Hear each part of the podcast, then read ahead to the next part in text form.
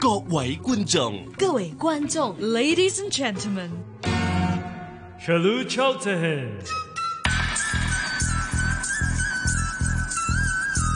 無論喺邊，都可以張開耳朵，周遊世界。 Language Academy 印度語篇主持 Berger Trunani 趙善恩，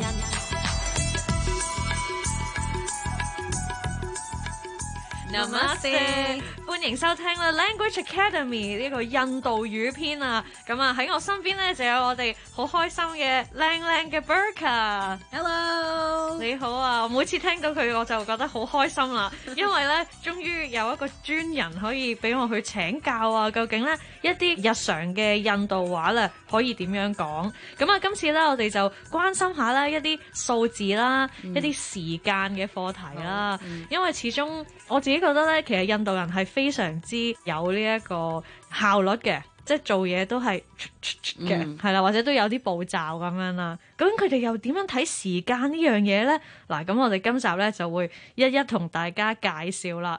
不過咧，首先我諗我哋要學下咧印度文嘅一啲數字點講啊，嗯，好係啦，就由一開始啦，好唔好啊？ ，OK，好，不如開始一至十先啦。一係 egg，egg， egg，咦好似蛋咁樣啊，係啊 egg，係啦，係啦係啊 egg ，do，到呢個就二啦，嗯，din，點三 jar， jar bunch， batch，頭先係四同埋五啦嗯，che，且六 sat，殺七啦 art， art 就係八 no， ，not 就係九啦 thus， ，das 嗯十啦，嗯，一至十我哋喺晒度啦，係啊，我再講一次啦。好啊 egg，do，din，jar，bunch，che，sat，art，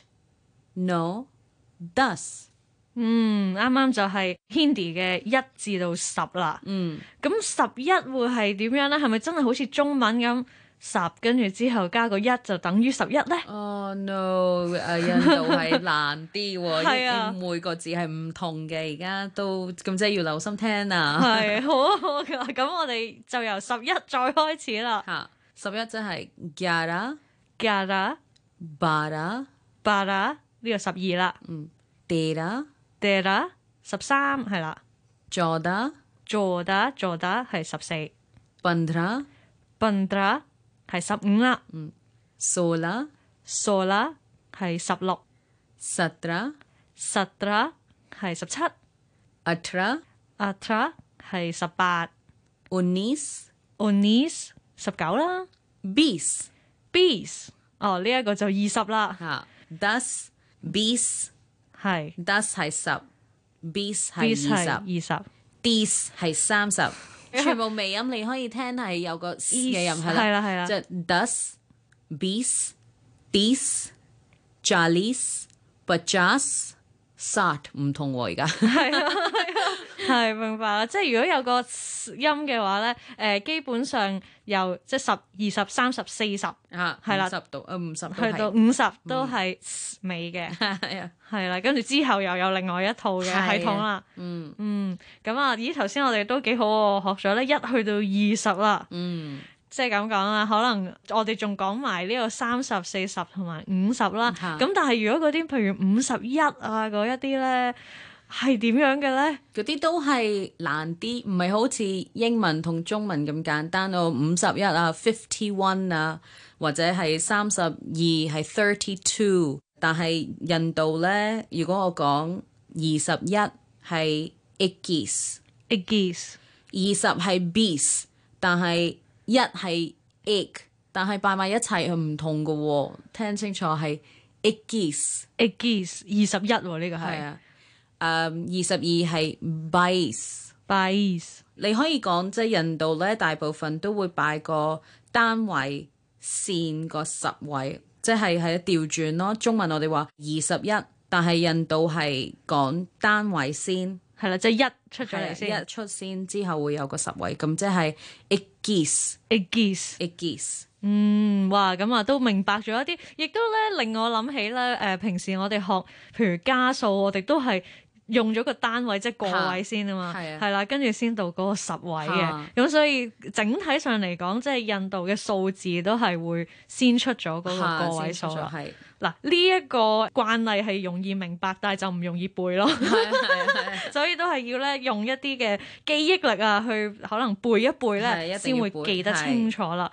咁啊誒，如果啦，我哋貪心少少啦，一百咁樣又點講咧？數數係啊，x 數即係一百一百 x 數 x 數就係一百， do 數多數就係二百。咦，但係去到呢一度就真係㗎咯，嗯即係用返二跟住就百位咁係啊啦，二係百。嗯，多數就係二百啦。係咁如果三百係咪真係就咁加上去咧？電數係啊電數係啊，x do 電數電數邊數就 Yeah. 係三百啦。嗯咁所以都係可以用翻即係嗰啲一至到九咁，然後就再加個百喺後邊就係個百位啦。咁如果千啊，係咪都係咁嘅做法咧千係有第二個字，我哋誒話 ờ, hazard ？Hazar x hazard eight hazar 就係一千係 do hazard 多 hazar。電 hazard 係癲啊！晒、嗯一路又係咁樣加落去啦，一二三千咁樣上，然後咧一去到九千，然後到一萬咯喎，一萬又點樣講咧？一萬即係好似英文我哋話 ten thousand 係十個千咁係啊樣，咪十即個萬千咯。係啦，咁印度都係我哋 das hazard Das Hazar 係係啦，就係一萬啦。係啊嗯，咁啊呢啲反而係容易啲喎。係啊，呢啲容易啲。咁我容易希過望大家係咯處理大數 多簡單啲啊嘛。À. Time for Bollywood，寶萊塢時間。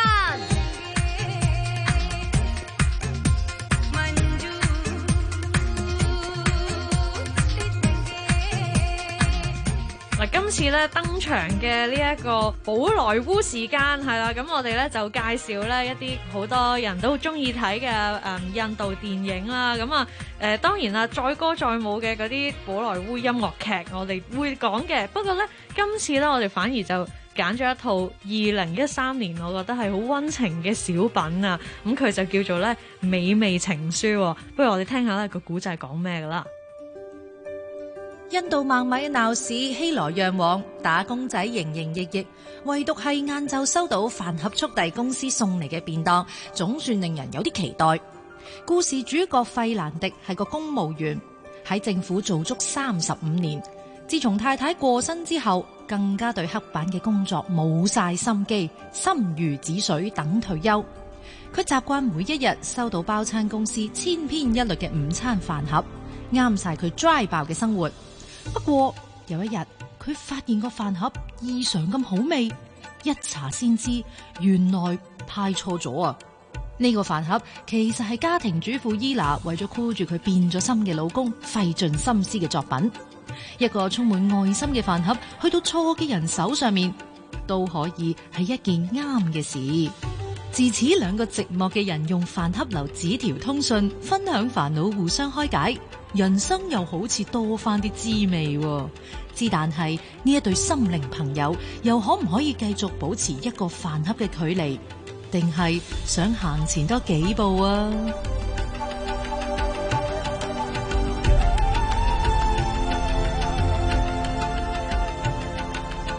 Berka，點解你會揀呢一套戲嘅？你當年係咪都特登去戲院睇呢？啊，係嘅，因為好少會去，即係喺香港好少會有去睇印度戲啦。但係咁啱喺我屋企附近又見到有個 lunch box，就話我同我老公講，誒、哎不如去睇啦。咁真係睇完之後覺得好開心啊！但係個 ending 咧，唉抌心啊！唉點啊你哋？點解係啦？做咩啊？點解 會停咗啦？要繼續睇啊！但係啊，但係好中意睇啊！嗯好。中意睇。即係其實因為啊、你會睇到咧，即係喺孟買嗰度呢個便當嘅文化，啊即係真係好似我哋以前或者香港曾經工廠好蓬勃嘅時候，啲人都係會用呢個一層層啊係嘅啊便當盒咁樣啦。細個嗰陣時都會見到啲人咧係幫住咗嗰啲係架係咯 bicycle 嗰度，係啦，會去係係啊單車叮叮叮咁係樣啊，係啊，攞翻工攞翻學咁樣。係咁啊，但係咧喺呢個孟買呢個地方咧，就直情好多人係特登去，一係就可能係屋企人啦，好開心啦，老婆或者阿媽係安排咗俾佢。咁啊，即使唉當你唔好彩啦冇，咁你都可以幫襯下屋企附近嘅一啲餐廳。係啊咁佢就可以咧長途跋涉咁樣咧送去你手上，係仲要打開係熱嘅添喎。係啊，會噶。佢哋係可能成個月嘅 menu 已經定咗啦，你揀咗你想食啲咩啊，或者你係淨係俾咗錢，你話我要俾咁多，咁佢哋會安排哦，你係咪會有兩樣嘢食啊，定係一樣嘢啊咁樣？通常會有個飯啦，有個煎餅啦，嗯。啊，另外會有個乾嘅菜，哦冇汁嘅菜啦。啊，另外會有啲黃豆醬啊，係黃豆醬就我嚟點，可能係係啊，個會同 roti 啲啊，飯係啦，或者同飯食嘅。通常係咁多咧，但係你話哦，我想要多一個菜，咁都可以加埋嘅，加幾多咁可以有一路咁搭高上去係搭啦。高上去，係 啊通常會有三四層啦。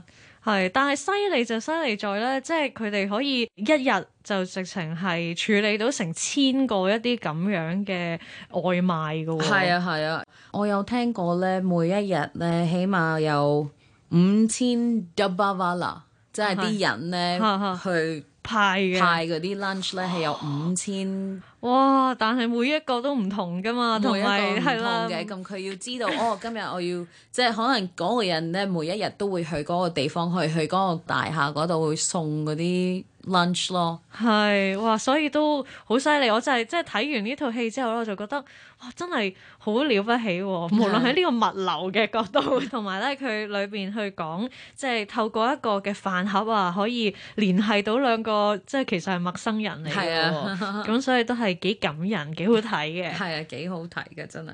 嗱，但係如果我哋從一個社會嘅現象角度去睇啦，點解啲人即係會通常食呢一啲嘅便當咧，而唔係自己帶咁樣咧？喂，可能好似我哋會外賣咧，日日都會可能打俾嗰個餐餐廳嘅話啊，今日要五號餐啊咁樣，呢、個唔使日日打咯，係係你已經決定咗哦，呢、個公司或者呢、個誒、呃 restaurant 呢個餐廳會每一日送啲嘢俾我食，或者係誒、呃、媽咪日日都煮飯啊，誒、或者你公司附近冇個平啲嘅係平啲嘅，呢、個係平啲嘅。另外係啊、你知道真係佢哋即係健康地係每一日係新鮮煮俾你食嘅，嗯，咁係咯，係啦，都好似食落去就會健康少少係啊啦。健康少少，唔會有咁多落咁多油啊，咁係多忌廉啊嗰啲啊，咁即係屋企嘅 味道啦，屋企嘅味道係啊， 係咁啊，同埋即係都睇到咧，哇！翻工嗰個男主角，我睇佢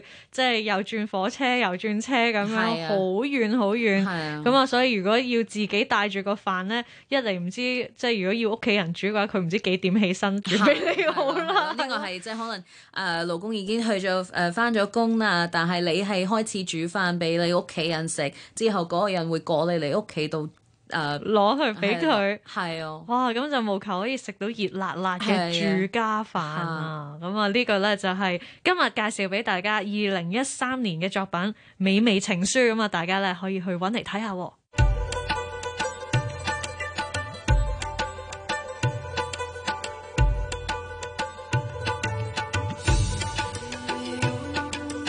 印度日常。 Rebecca，我想問下呢，其實喺印度嚟講呢，大家係咪傾向非常之守時嘅呢？因為頭先我哋見到喎嗰啲 Double Walla 咁犀利喎，啊真係準時到咗喎。嚇咁啊，係咪大家都會期望就係約你十點，十點為大家好出現啦咁樣啊咧？！如果係翻工時間啊，或者可能誒又約咗人啊，即係可能睇醫生啊嗰啲，可能係啦，on time 一定要 on time 嘅。睇戲可能一定要 on time 啦，係你啊唔想 miss 個 movie 啦。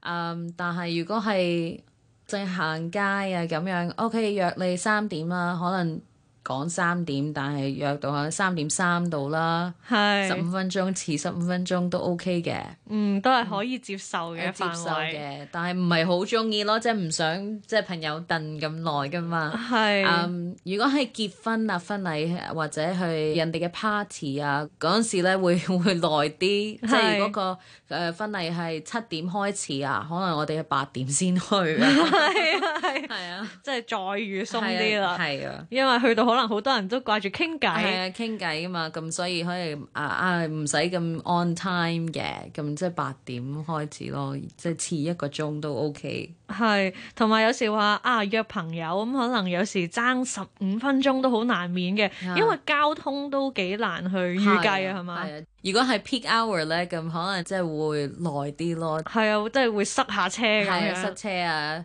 對唔住塞車 啊，走到啦，走到啦，咁樣咯。咁啊明嘅，嗯咁啊所以咧，不如我哋又學下究竟喺誒 Hindi 喺印度語裏邊咧點樣講時間啊？譬如話咧，啊我哋嘅節目八點鐘咁樣啦啊，八點鐘整點應該點樣講咧？O'clock？Oh, O'clock 即係 eight budget at bajay 呢個就係八點，八點，係啦，bajay 就係。點啦，Oh, O'clock，係係啦，係啦，即係整點嗰係個啊整點時間啦。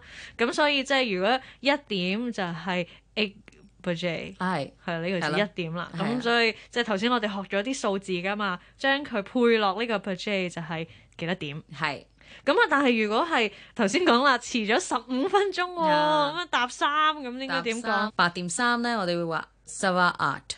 十啊 eight 哦，即係將個八擺咗喺後邊，係十啊 yeah 就係八點三啦。係啊。嗯，咁啊，如果係八點半啊，又點講咧如果八點半咧，咁係誒 Saturday eight s a d a y a t 係係啦，即係所有嘅搭半都係係 s a d a y 咁啊，到搭九啦，又點講咧？搭九咧，我哋係通常會用翻即係好似英文個方法 quarter two。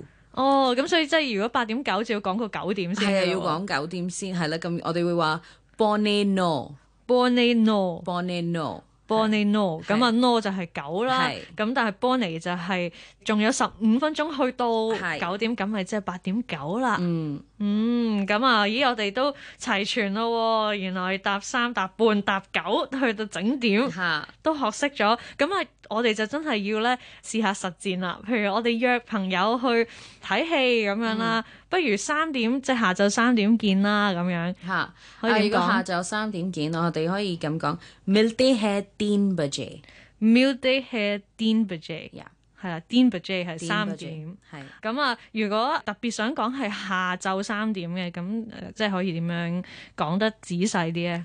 dober，dober 即係誒晏晝嘅。啊，Milte hai dober 嘅 teen baje，係咁啊，即係喺嗰個時間之前咧講翻係下晝係咁樣啦。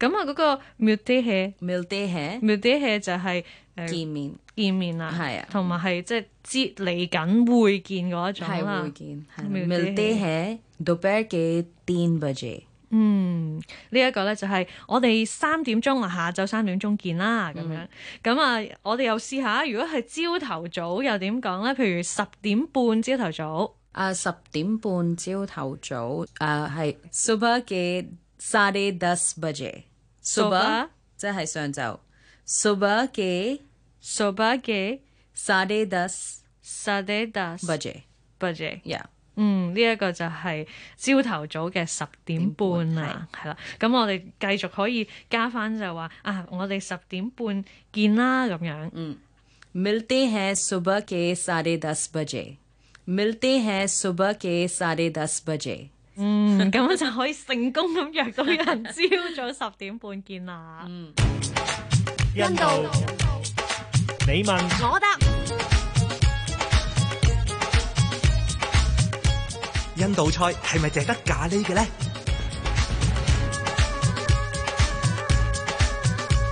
咖喱通常唔係一種色，唔係一種味，係我哋印度咧有好多唔同嘅咖喱，係 actually 汁嚟噶嘛，唔同嘅汁。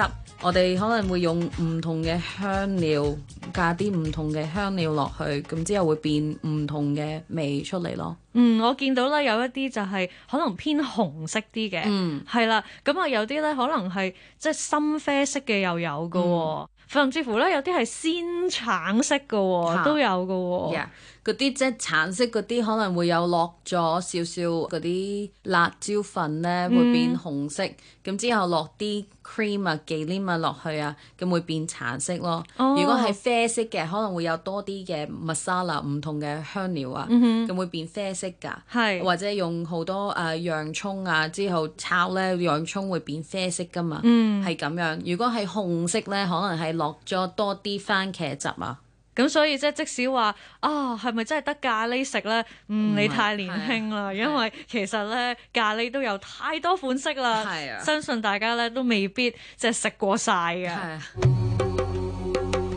Burka 香料廚房。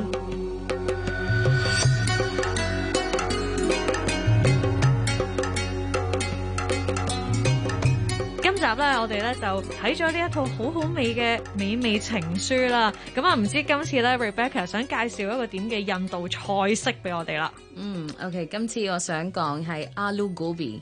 alu gobi 係薯仔椰菜花， and 誒係好冇汁嘅，冇 curry 嘅呢個， 係乾乾地嘅。因為我哋之前講緊誒，即係個 dabavala，即係平時誒喺屋企帶嗰啲食物咧，可能會有個菜喺裏邊冇汁嘅，咁我所以我諗住講 alu gobi 係好簡單，就係用薯仔落啲鹽啊，用洋葱啦、番茄啦、辣椒啦，之後可能用少少唔同嘅 spices、garam masala 嗰啲炒一炒，已經整好晒㗎。嗯，咁好簡啊，單通常會唔會炆到佢好腍咁樣呢？定係仲係有啲咬口咁樣嘅？通常會有淋淋地咯，因為係容易啲食，因為平時我哋會誒、呃用煎餅一齊食嘅，嗯，咁啊就會捲用起佢啦係。捲起，可以容易啲捲咯。嗯，哇！我諗起咧都流口水喎，係啊。咁啊，今次就介紹呢個啦，阿 Lu Gobi，嗯，就係椰菜花炆薯仔啦。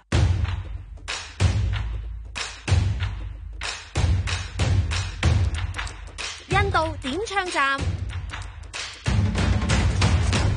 咁啊，今日咧我哋講數字啦，所以我都即係忍唔住諗啊，唔通我哋今次呢隻歌會係小朋友嗰啲數數字一二三歌咁樣？但唔係喎，俾 Rebecca 揾到一首應景得嚟咧，係非常之有呢一個活力同節拍嘅。係啊有個女人呢，佢等緊佢男朋友翻嚟，咁佢掃緊又等咗幾多 日，咁所以我覺得呢個首歌即係俾你哋可以即係同佢一齊唱啦，因為係講緊誒一至十三啊，咁可以數一二三四咁樣到到十三咯。係咁啊！首歌嘅歌名咧就係 Egg do din，即係一二三啦，二三 係啦，eight 到 ten。其實佢都等得幾開心啊，係嘛？